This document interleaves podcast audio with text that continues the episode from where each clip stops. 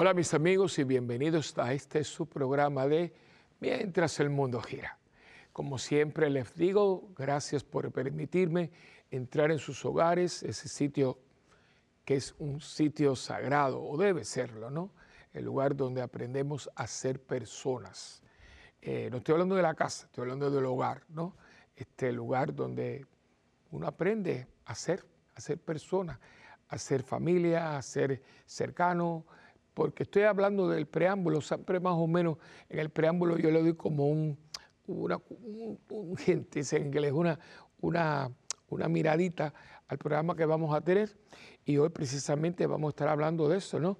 De alguien que es muy importante en nuestros hogares y que muchas veces están sentados con ustedes cuando yo estoy compartiendo este conversatorio que tenemos juntos y que, aunque usted no lo crea, están escuchando mucho y uno cree que, ay, no, está entretenido. Entretenido que cuando viene salen con algunas cosas que uno ni se puede imaginar. Eh, hace poco venía un matrimonio y me dice, padre, eh, usted tiene razón porque íbamos en el coche, en el carro, y la niña iba atrás, eh, con su, su asientito, ahí traje. Y yo, nada, me dijeron un ajo, una cebolla de esa que de vez en cuando uno, uno suelta en las conversaciones, ¿no? Y la niñita le dice, mami, no se pueden decir malas palabras. Padre Willy dice que, dice que se quedaron ellos, los niños, los niños. Y ya desde ahora vamos a estar hablando de los niños, pero no le voy a decir todavía el nombre que le he puesto al programa, porque me parece que es un poquito, wow, pero yo creo que es muy importante porque eh, son, es, el futuro. Los jóvenes son el presente y el futuro. A veces se dice, no que los jóvenes son el futuro. Los jóvenes ya son el presente y el futuro, pero los niños son el futuro. Se están formando. De acuerdo a los que son expertos en la conducta de niños, etcétera, dice que uno se va formando desde el momento de la concepción hasta que uno tenga 7, 6, 7 años. Ya lo demás es desarrollar lo que se ha invertido, lo que se ha formado en esta cabecita, dentro de lo que hay de esta cabecita nuestra. Y por eso las conversaciones, el ambiente, todo, todo, todo nos va acondicionando, esa palabra que he compartido con ustedes ya varias veces, nos va condicionando para ser la persona que nosotros seremos. Y es muy importante, y eso de lo que vamos a estar hablando hoy, y por eso cuando empiece el programa, yo sé que muchos de ustedes hay una familia, hace tiempo que no sé de ustedes, así verbalmente me han llamado, que son de Acapulco, yo creo que él es compartido. Entonces dice que cuando viene el programa, todos se sienten, dice, ahí viene tío Willy, va a hablar con nosotros, y está, y están todos. Y muchas veces cuando vienen en cruceros a Puerto Rico, vienen a la parroquia, eh, los retratamos, compartimos, yo les muestro todo el, territorio de la parroquia, lo que tenemos, y muchos vienen con los niños. Y, ya, Padre Willy, queremos que retratarnos, que los dé la bendición. Y los niños, ¿no? Eh, en una de estas fotografías, no sé si se da cuenta que en este nuevo set tuvieron a bien, no, no, fue una idea de la producción, yo no sabía. Para mí ha sido una sorpresa muy agradable que tomaron em, fotografías con mi familia, etcétera. Y hay una, hay una que estamos todos, nosotros somos en este momento 21. Tengo tres, tres sobrinos y con sus hijos, mi hermana y yo, en total somos 21. Y hemos seguido una tradición de mi mamá, que ella primeramente a ir a comer a casa de mi mamá era un banquete, ¿no? Porque siempre ella tenía algo ahí y sabía lo que le gustaba a este y lo que le gustaba al otro y todo el mundo iba a casa de Abu, de Abu a comer. Pues entonces, no tanto la parte de cocina, sino que mi hermana ha, ha hecho algo que ya todo el mundo lo tiene muy, muy integrado, ¿no? Eh, como yo no vivo en Puerto Rico, pero no vivo en Miami, vivo en Puerto Rico, pues eh, no estoy tan cercano a ellos, algo que, siempre me, ha pesado, ¿no? No por gusto, no es por maldad, no porque Dios me ha puesto en un lugar, no es que uno eh, me pesa porque no lo he hecho, sino porque son las circunstancias de la vida. Y entonces, pues, los pedacitos de, tiempo que o paso, o día, o el verano, que estar ahí, pues mi hermana se asegura de que yo esté lo más próximo, especialmente con los niños. Y entonces pues en el verano hay un fin de semana que se planifica, se planifica con meses. Claro, tenemos que buscar un sitio para 21 personas. Eh, y es simpático porque cada uno, pero estamos ahí y las cenas y las cosas. Casi siempre un lugar de playa, muy playa, no todos nos gusta la playa. Y, es porque es muy importante la familia, la familia, los niños. Y yo tengo muy buen rapport con ellos, o sea, yo toda la vida con los niñitos. En la parroquia, la misa de once, eh, nosotros tenemos un, como una escuelita. Los niños lo bautizaron con la escuelita. A mí se me ocurrió, no porque lo, me vino a mí, porque ya yo había visto cosas que se habían hecho en algunas iglesias cristianas no católicas, pero me pareció y yo, bueno, lo adapté. Y es que los niños menores de edad que no han hecho todavía, han entrado en la catequesis, pero que van con sus papás, que a veces es muy difícil porque la misa es compleja, la misa tiene una estructura y hace falta una formación. Si algunas personas adultas a veces no, no le entienden del todo, más un niño de 5, 4, 5 años. Entonces le llevaban juguetes hasta, y no, vi que eso no era. Entonces, pues, yo visualicé, lo hablé con unas personas y se ha creado un, ministerio que se llama Ministerio Niñito Jesús. Y entonces los niñitos, como van allí, entonces las personas, varias días maestras, eh, lo que hacen es que cogen el Evangelio del domingo y lo, lo hacen lo hace como una estructura. Ahí tienen en pantalla, eh, vieron en pantalla toda la familia. Estamos ahí una, una de las veces que fuimos, que eso fue en San Agustín, en la Florida, muy linda ciudad. Y ahí estamos todos, ahí estamos todos, que siempre traemos un, eh, un, fotógrafo profesional, porque eh, está haciendo el, álbum de este verano y se están haciendo una colección. Bueno, volvemos entonces los niñitos, como ahí se hacen manualidades con pegamenta, con eso, y cosas bien lindas. Entonces, pues, ellos los niñitos le pusieron la escuelita Ahí, volvemos a verlo, ahí los tienen a todos, de los más grandecitos, ya una de ellas está en la universidad, no hace tanto, hace como unos tres años. la última está en los brazos de su mamá, que es la más chiquitita, ¿no? Que tiene el nombre, porque es una cosa muy significativa, todas las mujeres, todas, empiezan con A. Mi hermana, que es la que empieza con los hijos, es Alina, Alín, Alani, a Elena, que se tiene la A con la, mi mamá Elena, y Alex, Alexandra. O sea, las cinco mujeres todas tienen el A, porque mi hermana comenzó con Alina, ¿no? Es cosas tradiciones, ¿no? Eh, y entonces la última, la última, tiene el nombre de A, pero con el nombre de mi mamá, se llama A Elena, un nombre muy particular, nunca, yo creo que he inventado, yo nunca había escuchado un A Elena, ¿no? entonces los de varones también. Y digo, y esto es muy importante porque allí pues hablamos y todo, y en la parroquia le estaba hablando, los niños, los papás los traen, los dejan en la escuelita, allí tienen una meriendita, eh, entonces ellos llegan, ellos vienen antes de terminar la misa para la bendición, entonces cuando ellos entran, el coro va cantando, eh, eh, por eso tienes que ser un niño. Entonces a los papás cuando llegan le dan un número, un número, ¿no? Entonces ellos vienen con el número, el papá está en el, banco, entonces lo recibe. Y, y les digo esto porque cuando yo estoy saliendo ya, todos salen al pasillo, muy cariñosos, muy, ellos les encanta, pues, y algunos si yo no los toco lloran, porque y es muy lindo, yo digo que es el, el termómetro, ¿no? Porque si uno puede llegar a un niño chiquitito y te puede ver, parece que, digo, a veces los adultos, ay no padre, usted digo, mire, que ustedes a mí sí o no, no importa, pero mientras los niños a mí me abran los brazos y, siempre están una sonrisa, la sonrisa de un niño no tiene precio, eso significa que, que todavía, todavía yo les puedo proyectar a quien yo quiero proyectarles siempre, a ellos, a ustedes y a todo el mundo, ¿no? A Dios. Yo quiero que ustedes sientan a Dios eh, a través de mis acciones, de mis gestos, ¿no? Y yo creo que ese es el el propósito y la misión de todos nosotros, de que proyectemos a Dios, ¿no? Que cuando te vean a ti, lo vean a Él. Pablo, ¿no? No soy yo quien vive, es Cristo quien vive en mí. Y no es una frase para Pablo, de Pablo para Pablo, sino eh, una muestra de lo que todos tenemos que ser. Tenemos que ser una muestra, ¿no? que quien te ve a ti lo ve a él. Tenemos una proyección de él, ¿no? Entonces, por eso les digo que cuando empezamos el programa, para mí es muy importante y ojalá ustedes estén todos y les doy las gracias por poder entrar en ese lugar donde en este momento usted quizás está con los niños y un besito para los niños. Que Dios me los bendiga, me los cuide. Y vamos a estar hablando de eso en este programa. Ahorita les digo el, nombre, que es un nombre un poquito impactante, pero lo hice con propósito porque me ocupa y me preocupa el, momento que estamos viviendo con estos niños nuestros.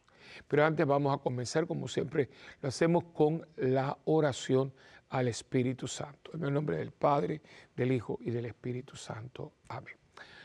Oh Espíritu Santo, amor del Padre y del Hijo, inspírame siempre lo que debo pensar, lo que debo decir, cómo debo decirlo, lo que debo callar, lo que debo escribir, cómo debo actuar, lo que debo hacer para procurar tu gloria en bien de las almas y de mi propia santificación. Espíritu Santo, ilumina mi entendimiento y fortifica mi voluntad Dame agudeza para entender, capacidad para retener, método y facultad para aprender, sutileza para interpretar, gracia y eficacia para hablar. Dame acierto para empezar, dirección al progresar y perfección en el acabar. Amén. María, Madre del Buen Consejo, ruega por nosotros, que así sea, en el nombre del Padre, del Hijo y del Espíritu Santo. Amén. Bueno, bueno, ahora sí les puedo decir el nombre del programa, es alerta. ¿Qué estamos haciendo con nuestros niños? Y el alerta con signos de admiración y el que estamos haciendo con nuestros hijos con signos de interrogación.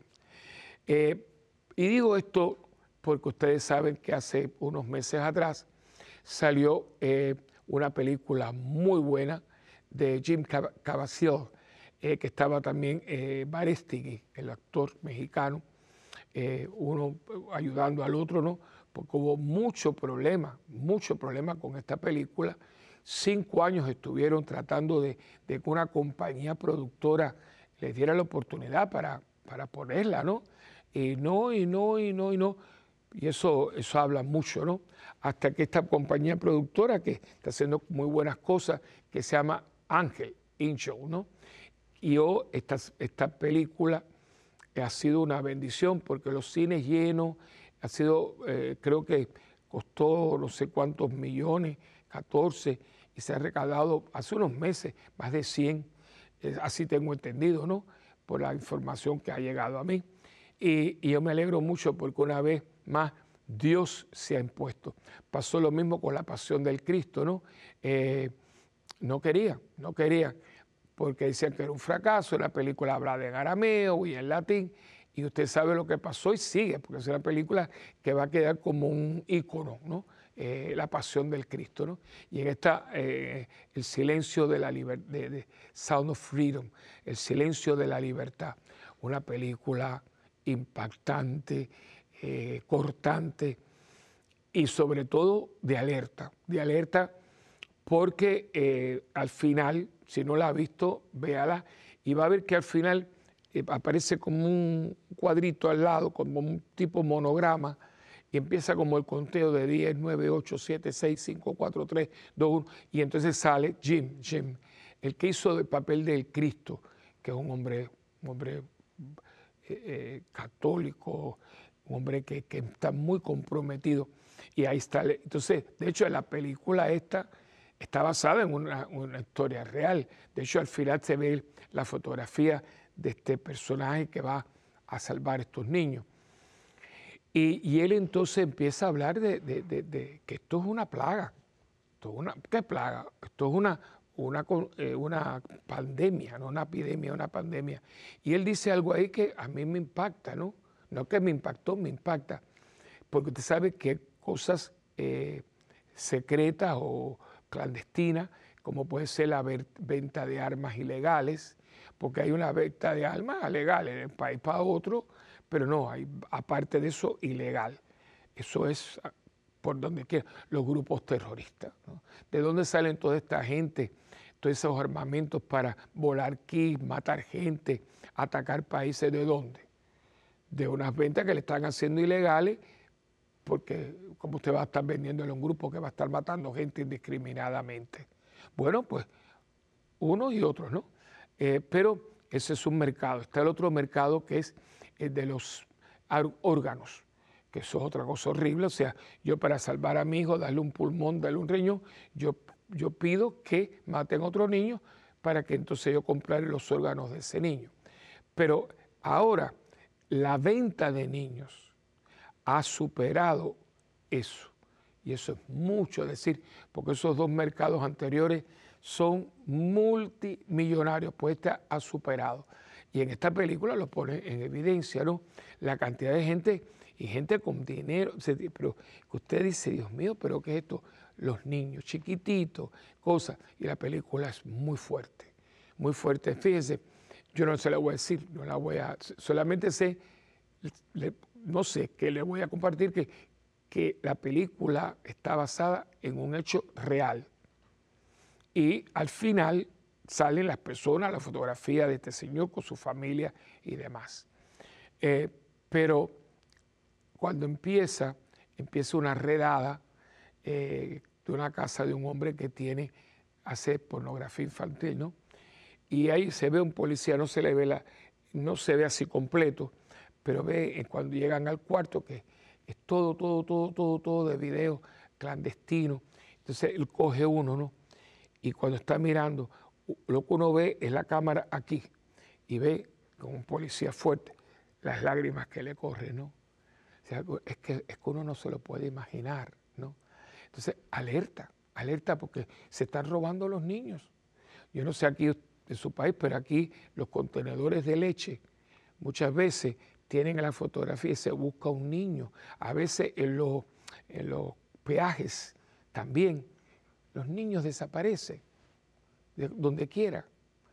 Y países que católicos, cristianos, civilizados, eh, es una cosa horrible, horrible. Eh, y uno dice, bueno, mira, dieron al niño, porque el otro día una persona quería justificar, no esto, pero pasar la mano, ¿no? No, bueno, a veces en algunos países las madres entregan a los niños eh, para que lo eduquen porque no tienen dinero, etcétera. Sí, pero aún eso, no, no me pase la mano.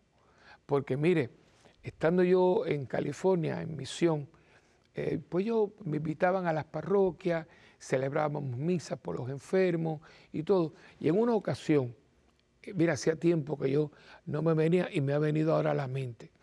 Eh, voy a esta parroquia y me dice el párroco, padre Willy, mire, mm, bueno, bienvenido, etcétera. Y al final eh, tenemos dos testimonios para que ustedes digan cómo no, el testimonio siempre refuerza la predicación, ¿no? Y el poder de Dios. Y digo, ay, fantástico. Y entonces, eh, eh, el primero era un muchacho que había tenido una, curación milagrosa de una rodilla, muy impactante. Y después, él me había dicho que el segundo testimonio era una señora que trabajaba en la parroquia, que era una mujer muy buena, de una, de una familia muy buena, con varios hijos, y muy piadosa. Y él me dice, ella lava aquí los pañitos, una mujer de, Dios y de iglesia, aparte de su familia y todo, ¿no?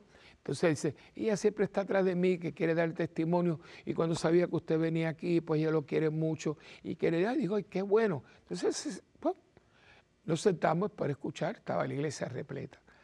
Nadie sabía, porque todo el mundo creía que era un testimonio de, piedad y todo. Pero cuando ella está aquí, dice ella, yo quiero comenzar, menos yo quiero comenzar diciendo que yo fui prostituta.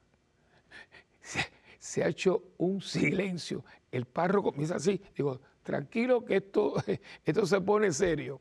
Entonces ella empieza a explicar no voy a decir el país, ella vivió en un país de América Latina y eran muchos niños y vino este matrimonio de la capital y le pidió una de las niñas, la mayorcita, ella tendría, dice que 12, 13, 14 años, con, le digo, mira, yo me llevo a la muchachita eh, y yo a cambio, yo la voy a poner, porque eso se usa, que esté en servicio de la casa, pero le damos la casa, un cuarto, comida, la vamos a mandar a la escuela. Y la mamá, ella dice, y la niña dice, bueno, le mando un dinerito a ustedes también. Y bueno, eso lucía mandado del cielo dentro de la, del drama que significa esto, ¿no? Que nuestros países no puedan ofrecerle eso a sus ciudadanos, pero no voy a entrar en eso ahora. Entonces dije, bueno, del lobo un pelo, pero esta gente eran malvadas porque en el camino ya tenían un arreglo y venden a la muchachita a un prostíbulo. Dice que al principio la ponían a limpiar allí, pero la muchacha creció y ya si yo no es lo mismo limpiar que porque cada cliente, cada cliente es un, una, una ganancia. Que por cierto, si hago un paréntesis, eso es lo que dicen, porque dice, mira, cuando usted vende droga, ya vendió la droga. Cuando usted vende una ametralladora, vendió una ametralladora. Pero cuando usted tiene un niño o una niña en prostitución, cada cliente es una entrada. Miren que, que volvemos al cochino dinero otra vez. O sea, eh, como, por eso el Señor dice, el dinero es la, raíz de todos los males. Mire cómo la palabra de Dios es ahí certera, ¿eh? Pero bueno, yo me erizo porque entonces ella empezó, tuvo ahí como seis o siete años. Y dice que ella, ella lo aplaude. Bueno, imagínense el silencio que había en esa parroquia. Y pues la gente llorando. Entonces decía ella que eh, ella dice que ella se sentaba en aquella cama con aquellos hombres borrachos y todo. Y ella tenía encima de la cama, pobrecita, un cuadrito del Sagrado Corazón. Y ella allí dice, ay, corazón de Jesús, tú un día me vas a sacar de aquí. Ese día llegó porque entonces eh, había una barra grande, los hombres bailaban, miraban y le gustaba esa como si fueran eh, cosas. Y entonces pues se ponían y, se la llevaban para un cuarto. Y, y entonces pues la, eh, en una de esas cosas una, un hombre la gustó, le gustó, empezaron, hago un paréntesis porque me están poniendo producción que dice, los niños para la prostitución los usan de 7 a 10 veces diarias por muchos años. Gracias, producción. O sea, oigan eso. Por eso, alerta, alerta que está pasando con nuestros niños. Entonces dice ella que a este hombre le gustó, etcétera, y la compra, la compra. Y ese señor estaba ayer, a su esposo, y estaban sus cinco hijos. O sea, y esto hace años, porque hace años que, que sea que terminé la misión allí. O sea, ¿qué, ha sucedido? ¿Qué, ¿Qué, ha pasado? Bueno, yo creo que hemos descuidado a nuestros niños.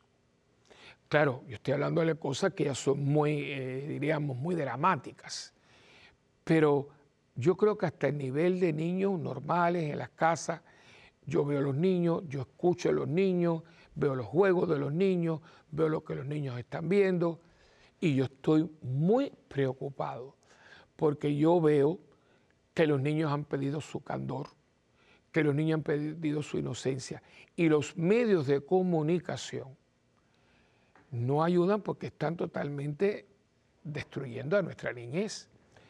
Con todo respeto, y yo sé que este es un tema muy neurálgico, y esto yo no sé cómo pararlo porque es una industria multimillonaria, billonaria yo diría, pero los estudios Disney últimamente tienen una agenda que, bueno, ahora creo que se han suavizado un poco porque ha habido y, yo, y hay que protestar, porque ya es demasiado, es demasiado y es demasiado. Eh, ahora sacaron, las niñas todas tener una muñequita Barbie era una cosa increíble. Y acaban de hacer una, película que yo no, no, yo no quería, porque es que, pero me dijo algo, padre, vaya a verla, vaya a verla. Y yo digo, pero esto qué cosa, o sea, el final de la, Dios mío, pero entonces ya la muñequita aquella dejó de tener, o sea, es destruirlo todo y le está destruyendo a los niños una ilusión, porque las niñas siempre jugaban con muñecas Pregunto yo, ¿las niñas todavía juegan con muñecas? las niñitas eran niñitas hasta los 7, 8, 10 años. Ahora tenemos concursos de niñas, de esos de canciones de no sé qué, de doblaje. Y usted, se, usted no las ha visto chiquititas, parecen enanitas así, chiquititas, todas maquilladas. Entonces, las poses, cosas y poses y cosas. Digo, pero tú no ves lo que está haciendo. Y a mí eso yo lo vi, hermano. No puedo detener detalles porque estamos en público, pero fue un momento que hubo un concurso, era un gran amigo mío, ya murió, él, estaba a cargo de, de una marca de un juguete, y ellos trajeron un juguete y lo estaban rifando, y entonces pusieron una competencia que cada niña viniera con una muñequita, tipo una muñequita que habían sacado, y la niñita viniera vestida como la muñequita. Y era una pasarela, era como de aquí a aquí, más o menos. Ella, la idea, porque eran chiquititas, tres, cuatro años, y venían con su muñequita aquí, venían, desfilaban y volvían para atrás. Yo no puedo decirle, porque no puedo, eh, eh, por reglas y por ¿verdad? medidas, lo que las mamás le decían a esas niñas cuando iban por ese pedacito de pasarela. Lo que, más, lo que puedo decir es, muévete así, mueve aquí. Bueno, el señor que organizó lloraba como y dice, yo no, hubiera, yo no sabía que esto iba a ser así. Las mamás, ¿cuántas madres empujan a sus hijas jovencitas porque ahora es mis petit o mis teenage o no sé cuánto, en unas competencias, Dios mío, en traje de baño, porque no son trajes de baño, son de bikini y cosas, para que la hija saque un almanaque. Digo, pero ¿qué hemos hecho con esto? El dinero, una fama que, y acuérdense todo lo que ha perdido, porque usted tiene que estar viendo las películas. Todos los niños actores, muchos de ellos eh, han acabado con ellos. Historias de que, una historia que hasta la película de Shirley Temple, la vida de Judy Garland, que sacaron una película hace poco que se llama Judy y se ven los flashbacks, ¿no? De cómo esa niña la trataban. Porque el niño era, ah, por eso han tenido ahora, salieron una regla que si hay un niño que es cantante o algo, tienen que, que porque ha habido casos horribles, todo el, el, cantante Luis, Luis Miguel, la explotación, o sea, ¿qué estamos haciendo con los niños? ¿Qué le estamos enseñando? ¿A qué lo estamos exponiendo? Porque ahora el niño está importando y le dan una tableta. Pero ese niño, quiero que usted sepa, a veces con 6, 7 años, sabe manejar esa tableta mejor que su papá. Y ahí pasan horas. Y les voy a decir para que usted vea. Yo estaba en, creo que era el dentista, y habían dos, eran dos primitos, 6, 7 años. Y, las mamás ahí hablando y yo con su tableta. Y yo, yo oía. Entonces, ¿saben cuál era el juego? A ver quién mataba. Eh, eran unos soldados. ¿Quién mataba más soldados? Entonces era, los sesos volaban. Niños de 6, 7 años viendo ese juego y las mamás ahí hablando que no sé cuánto. Alerta, ¿qué estamos haciendo con nuestros niños? Y yo tengo tres palabras que las voy a compartir con ustedes cuando vengamos de la pausa pero creo que palabras que nos pueden ayudar un poquito, porque aquí hay que, volver otra vez a replantearnos todo esto, si es que nosotros queremos un poquito mejor el futuro, porque todo esto es producto que nos hemos dejado. Hemos dejado mucho a los niños solos, no para que esto, no para que esté tranquilo, no, pero ¿cómo que esté tranquilo? El niño no va a estar tranquilo porque tú le hagas una cosa que, que es una porquería. Y es que no estamos dándole, y le voy a decir ya las palabras, atención, cuidado y cercanía. Atención, cuidado y cercanía. Pero bueno, ahora vamos a un receso y veremos enseguida.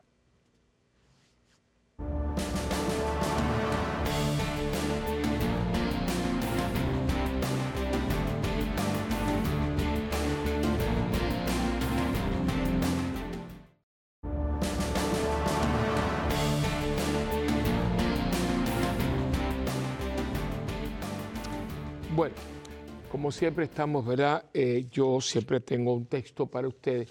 Y esta vez el texto lo tenemos en Mateo, Mateo capítulo 2. Así que con sus Biblias ahí, un texto que quizá usted lo ha escuchado anteriormente. Y es de es un texto del capítulo versículos del 16 al 18. Dice así, entonces Herodes, porque eh, este es el texto de los, de los sabios de Oriente o los reyes magos, ¿no?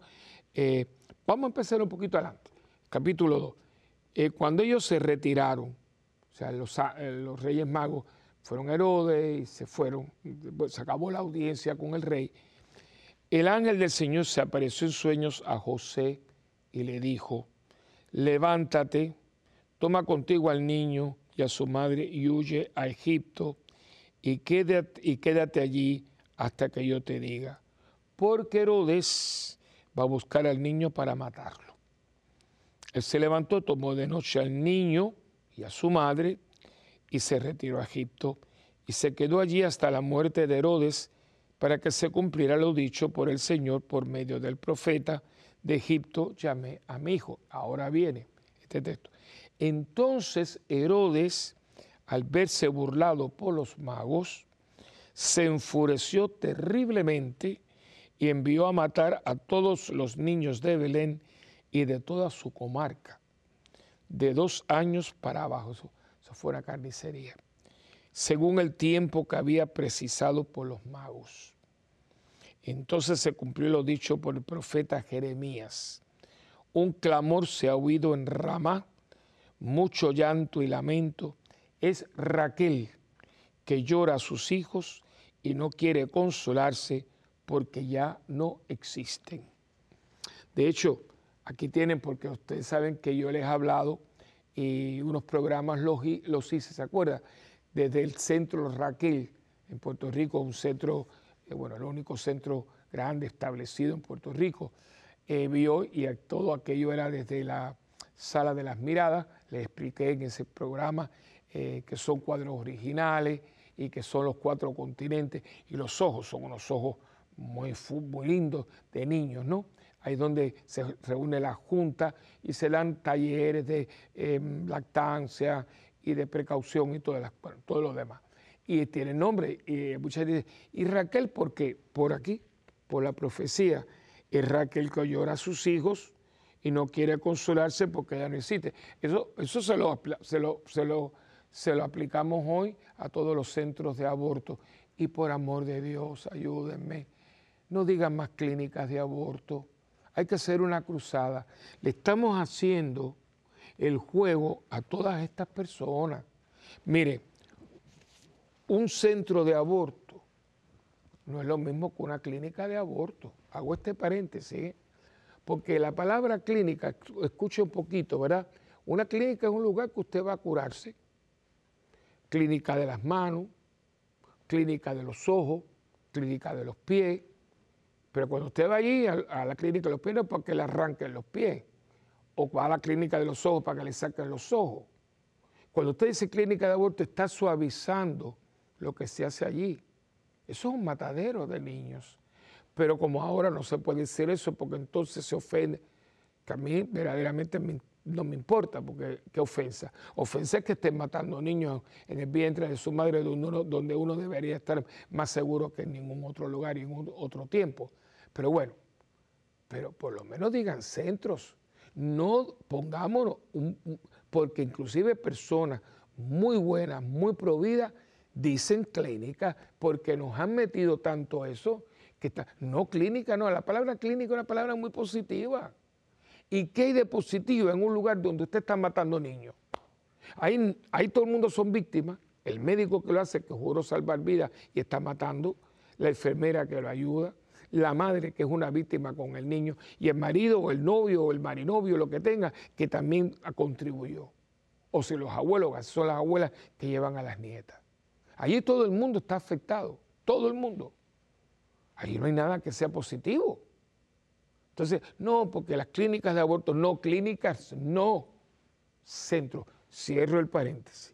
Entonces, cómo todo Herodes lo fue preparando, ¿verdad? Y eso es lo que yo les digo, tenemos que tener mucho cuidado, porque todo esto está planificado. Usted vio las cifras, usted ha escrito, vea la película. Hay que respaldar porque esta gente, esta gente que se han tirado yo te digo, se tiran, la, como dicen por ahí, la maroma, ¿no? En fe, porque no querían, le pusieron obstáculos, tuvieron problemas increíbles, pero eso era de Dios, eso era de Dios. Y miren, le salió tiro por la culata porque no querían. Y ahora ha hecho miles, bueno, cuando yo escuché, y eso hace meses, estaban ya en 100 millones de recaudo, porque la gente quiere saber la verdad, pero muchos lugares ya con mucha tela para cortar y mucha trastienda, no quieren que la, palabra, eh, la, realidad salga a la luz. ¿Por qué? Averigüe para que usted vea. Porque a veces de quien menos uno cree, pues como dice el refrán, de todo hueco sale un ratón. Y hay que tener cuidado porque son nuestros... Eh, imagínense esos niños, mañana va a ser su médico, su contable, eh, su ingeniero, su vecino. ¿Y qué va a pasar con nosotros? Ya, ya, Europa se perdió, porque en Europa no hay niños. Y si hay niños no son cristianos, son musulmanes. Porque esto que hacemos en el occidente, en los países del Medio Oriente, no. No, aborto no. Pero ahora nosotros no quiero tener hijos y yo me saco, cada vez que me, me, se sacó el muchacho, eso no es un paquete, eso no es una cosa. Usted mató a ese niño, usted le cortó la vida. Entonces todo está disfrazado, ¿no? No, porque es interrumpir el embarazo. ¿Qué interrumpir? Interrumpir es esto. Mira, hubo, interrumpimos un momentito para tomar agua para que usted fuera al baño. Pero el programa sigue.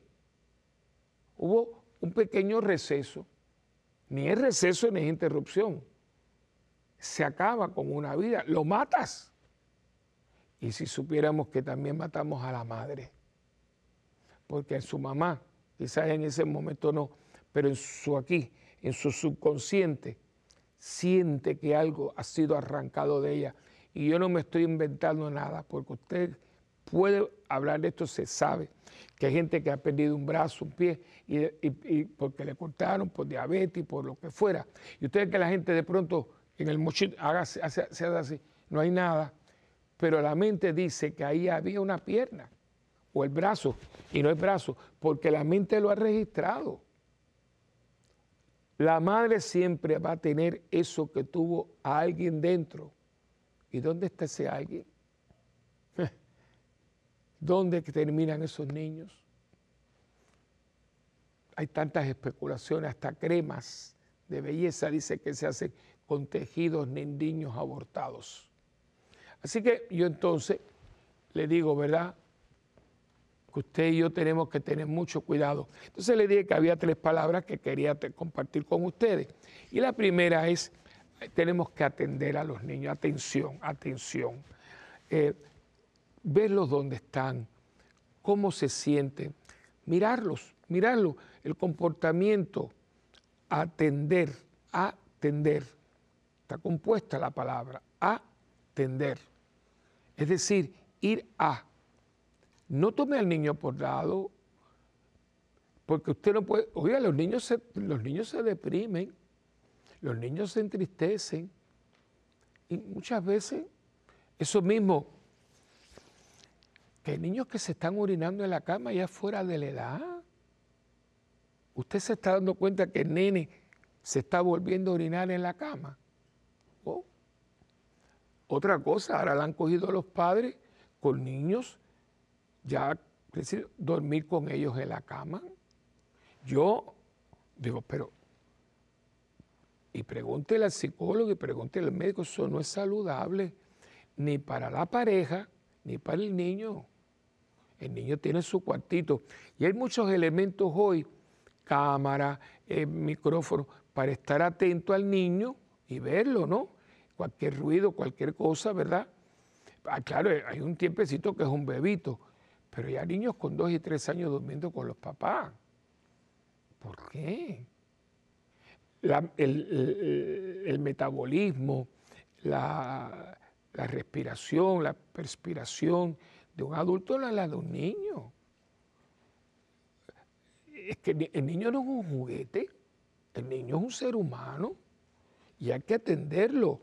Y hay que cuidarlo, que es la otra palabra, cuidarlo, ver lo que es propio de él y no empujarlo, ni lo retrasamos ni lo apuramos, porque a veces el niño ya tiene, tiene que estar, eh, bebito, no, ya no. Fíjate que hay niñitos que dicen, mami, yo, yo no estoy bebito, porque yo mismo no, yo soy un niñito ya. O sea, cada edad tiene, y entonces usted puede, mira, hay muchos libros, hay muchos cursos, hay muchos talleres, usted tiene su pediatra, el pediatra a veces, y a veces los pediatras dicen, no me lo trate así.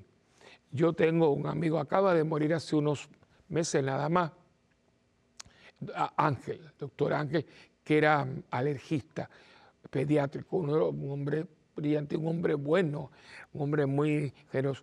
Y él, era, en las consultas, la secretaria, su esposa, es una gran amiga, una gran feligresa eh, de años, la señora Legia Pesquera, viuda de Andrés, viuda de Ángel.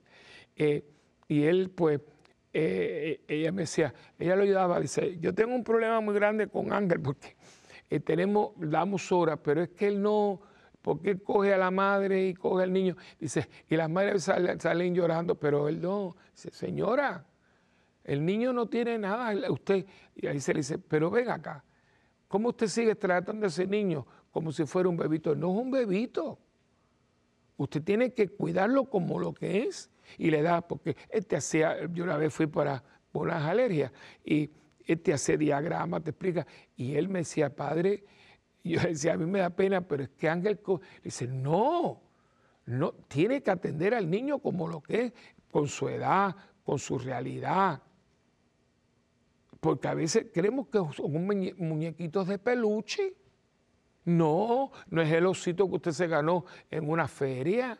Ese niño es un ser humano que Dios le ha dado a usted para que se desarrolle con usted a través de usted, con su ejemplo. Eh, los niños hay un, tiempo que están copiando, pero, pero miren al dedillo. Y si, ellos ven que usted hace así, especialmente los chiquitos varones con el papá, si hay una, una, una comunicación que el niño se identifica y el, papá hace así. Y usted ve que el niño hace así. Yo no sé si usted vio la película, fue eh, la primera, pues después hicieron un montón, pero la primera, la película Jaws, ¿no? La del tiburón. Y sabe que está el sheriff, es el, la playa, que él es el sheriff. Y tienen dos niños, uno grandecito y el otro chiquitito que es precioso. Y hay una escena, claro, ya están con el lío del tiburón y la cuestión. Y el papá, eh, que le tiene, el sheriff del lugar, es un balneario, pero no le gusta mucho el agua. El niñito y la mamá y el otro. Entonces, esa escena es preciosa, pero preciosa. De hecho, en la tercera película repite esta escena.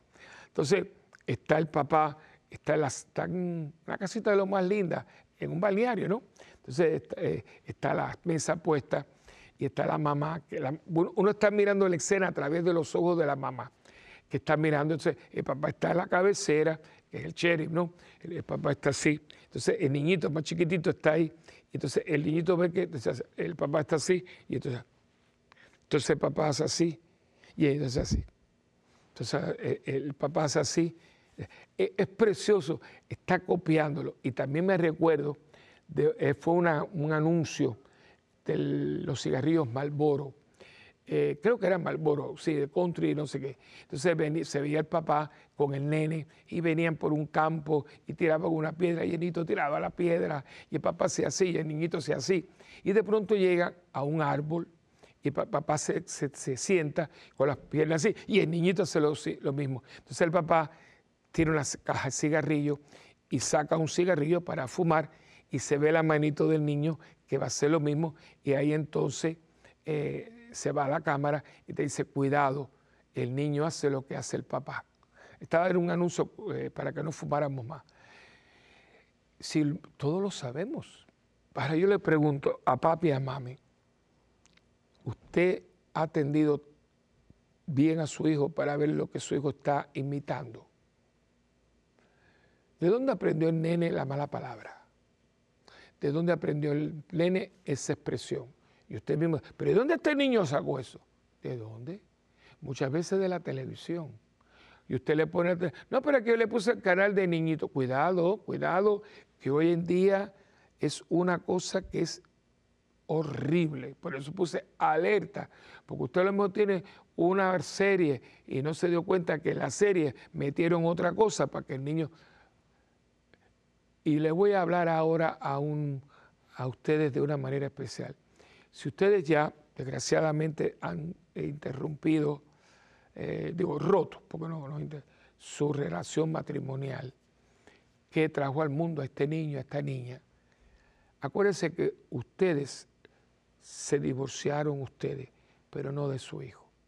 Y por el bien de su hijo tienen que estar unidos en todo momento. Y si tienen alguna discrepancia, por amor de Dios, pónganse de acuerdo y que el niño nunca lo sepa. Porque hay muchos niños que están destruidos y desbaratados y están volviéndose unos mini delincuentes porque están aprendiendo a manipular para obtener lo que ellos quieren. ¿Por qué? Porque usted está tratando de ganarse al niño para darle al otro en la, en la cara y yo te compro lo que tu mamá no te da y esto y lo otro. Entonces, y eso es un desastre porque el muchachito comienza y se va a dar cuenta porque son más inteligentes que usted que yo y se da cuenta que papi y mami para ganarme a mí están ahí compitiendo y yo les voy a sacar a los dos el moribibí. Va a llorar lágrimas de sangre. Atienda y cuide ese momento. Y si ustedes desgraciadamente se divorciaron, ustedes no se divorciaron y se necesitan los dos. Y usted dice que usted lo más grande que quiere en el mundo es su hijo, pues por el amor a su hijo usted no puede estar incomunicado con su pareja. Esa fue su esposa. Algunos tuvieron un sacramento y ese niño nació de usted. Y se tienen que poner de acuerdo. Y cuando él dice todavía, ¿qué te dijo tu papá? Aunque esté no esté. Bueno, pues mi hijo mío, ese es su papá y hay que obedecer a su papá. No le hable nunca mal de su papá, no le hable nunca mal de su mamá, porque necesita esos modelos porque mañana, cuando él no quiera saber de su papá, tienes que mirar, no ya es muy tarde porque usted le destruyó la imagen. Le destruyó la imagen. Atención, cuidado, cercanía, cercanía, estar cerca de ellos. Y a medida que van creciendo, cercano. Va a venir un periodo muy difícil y hoy más que nunca. Acuérdense que yo trabajé con sus hijos, teniendo yo 24, 25, entonces yo era diácono sacerdote, estaba en una academia, fundé un movimiento de jóvenes que todavía existe. Nos iban, el, Damasco de tres días para niñas, para niños, con el equipo. Ay, Dios mío, las historias, las historias. Y yo decía, Dios mío, pero ¿por qué esto?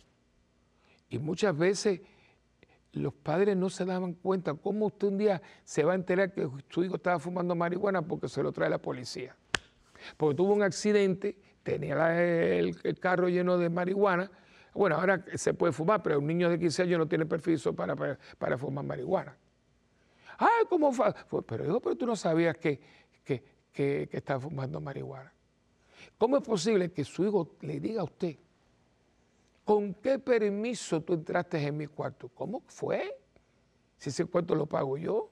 Yo entiendo que hay una privacidad que hay que darle y respetarle. Hay que respetarle. Pero mucho cuidado, porque ese cuarto está en su casa, en su hogar, y él tiene que respetarlo. Usted no puede venir ahí con la novia y meterse en el cuarto ese. Eso no es un motelucho de mala muerte, es su hogar. Y lo respeta el padre, lo respeta la madre, lo respeta la abuela y lo respeta al otro. No, pero bueno, él es ya, ya que, que él qué.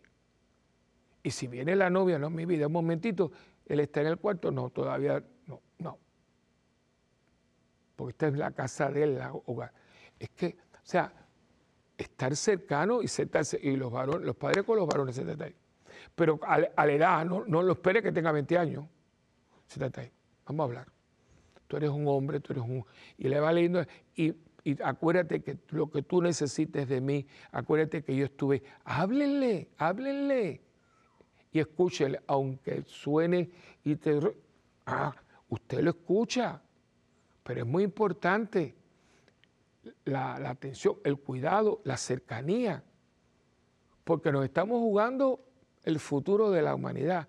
Y ya estamos bastante afectados porque esos niños, esas niñas llenas de huecos, pantalones. ¿Quién le ha comprado el maldito eh, eh, pantalón ese lleno de roto? ¿A dónde fueron? ¿A qué concierto fueron? Que usted esté pagando un boleto de 80 y 70 y 80 y 90 dólares para ir a ver a una persona que lo que tiene por boca es una cloaca, donde se denigra a las mujeres, donde las malas palabras son por montones. Y usted fue, es que yo quiero estar cerca de mí, en esa basura. No, no, mi hijo, no. Lo que tú quieras, pero hasta ahí, no. No. Y aquí que tiene que haber un respeto en esta casa. Y hay que ir inculcando, inculcando. Antiguamente a los niños se le contaban cuentos. Ya estaban los libros de cuentos. Ah, eso era, eso era una. No, no, no, un momentito no, porque yo con los míos, que son súper cibernéticos, y todavía, tío, cuéntame un cuento a los grandes, que ustedes lo vieron en la fotografía. Uh, yo le inventé un personaje eh, que, porque ya siempre cuento y cuento y cuento, y acuérdense que venían uno atrás del otro, y yo a veces, a veces me acababan las historias, y yo pues le inventé una, Pompi, porque habían un arreglo de flores, que muy bonita, la, se llaman pompones, los pompones, que es una flor muy bonita, de mucho color y dura mucho. Siempre en la casa habían ramos de flores. Y yo no sabía, digo, ah, pues había una niñita que se llamaba Pompi. Y, había un pescito que se llamaba whisky, y la bruja, el canal y la cosa. Y yo, y yo, sé que ya, eh, tío, cuenta, y Pompi, pues Pompi viene por ahí, si se portan bien van a jugar con Pompi. Y de ahí, de ahí fíjense lo que es la vida, que cuando yo estoy con ellos, yo le digo mis Pompi, digo Pompi número uno, número dos, y, eso es simpático, pues ya son, están maduros, tienen sus hijos, y cuando, mira, tío, te está llamando Pompi número two. Fíjense, y son ya mayores, tienen sus hijos, porque se queda, se queda la historia, lo bonito. Por eso usted no puede, lo que usted celebra, esos, Halloween tan horribles. La Navidad, que ya yo hablé esto con ustedes. Hay tantas tradiciones. Vamos a cantarle al niñito, pon el niñito en la cuna. Uy, hay cosas. Los niñitos, Santa Claus, Santa, Santa Claus, ya se los dije. Pues claro, ¿dónde está el niñito Jesús? ¿Dónde? Pues si, si, si tiene el Santa Claus, cuando se den cuenta que no existe, se quedaron sin, sin, la cabra y sin la soga. Porque si Santa Claus no existe y la Navidad era Santa Claus, pues no hay Navidad y no hay más nada. No es lo mismo que, mira, el nacimiento de la Virgen, los Reyes Magos. Y esto se puede crear una cosa muy bonita, pero hay que tener atención, cuidado y cercanía. Hay que sacar el tiempo. Es que yo no tengo tiempo, eso no es verdad. Lo que pasa es que usted tiene que organizar su tiempo. Y no es cuestión de cuidado, ¿eh? no, porque, porque vamos a llevarla al ballet y vamos a llevarla al fútbol. Sí, sí, pero eso está bien, pero a veces nosotros cansamos a los niños. ¿eh? Los niños no tienen tiempo para relajarse, para poder respirar, porque, porque como queremos que no estén eh, eh, sin hacer nada, entonces los agotamos. Tampoco no por mucho eh, amanecer, no por mucho eh, eh, amanecer, amanece más temprano, como más o menos el refrán, ¿no? No por mucho madrugar amanece más temprano, no. Tiene que haber un momento, vamos a sentarnos, vamos a sentarnos en el jardín. Si hay una piscina, vamos a... Pero no, no, clase de ballet, clase de esto. Y el niñito está agotado. No, para que no esté sin hacer nada. No, pero si hay cosas que no tiene que hacer nada, pero vamos a sentarnos en el portal, vamos a conversar, el arte de conversar. Y usted puede hablar con ellos. A ellos les encanta estar con papi. Les encanta caminar con mami, vamos a caminar. Porque aquí se nos está yendo el presente y el futuro. Y creo que es hora de que nosotros hagamos un pare y alerta que estamos haciendo con los niños. Bueno, hemos llegado ya al final de nuestro programa. y como siempre, yo les pido que nos escriban, ¿no? Eh, como siempre, a mundogira.ewtn.com y también a, visite nuestra página web que es parroquiasantabenarita.org o pueden, eh, estamos en YouTube, YouTube Santa Benedita TV. También eh, llame a nuestra parroquia, que es 787-762-0375 y facebook.com Padre Willy. Así que usted y yo tenemos una, una alianza, acuérdense, yo oro por ustedes, ustedes oran por mí y juntos por el mundo. Que Dios me los bendiga. En el nombre del Padre, del Hijo y del Espíritu Santo. Amén. Y hasta la próxima. ¿Dónde y cómo y cuándo? Aquí, en este tu programa de Mientras el mundo gira.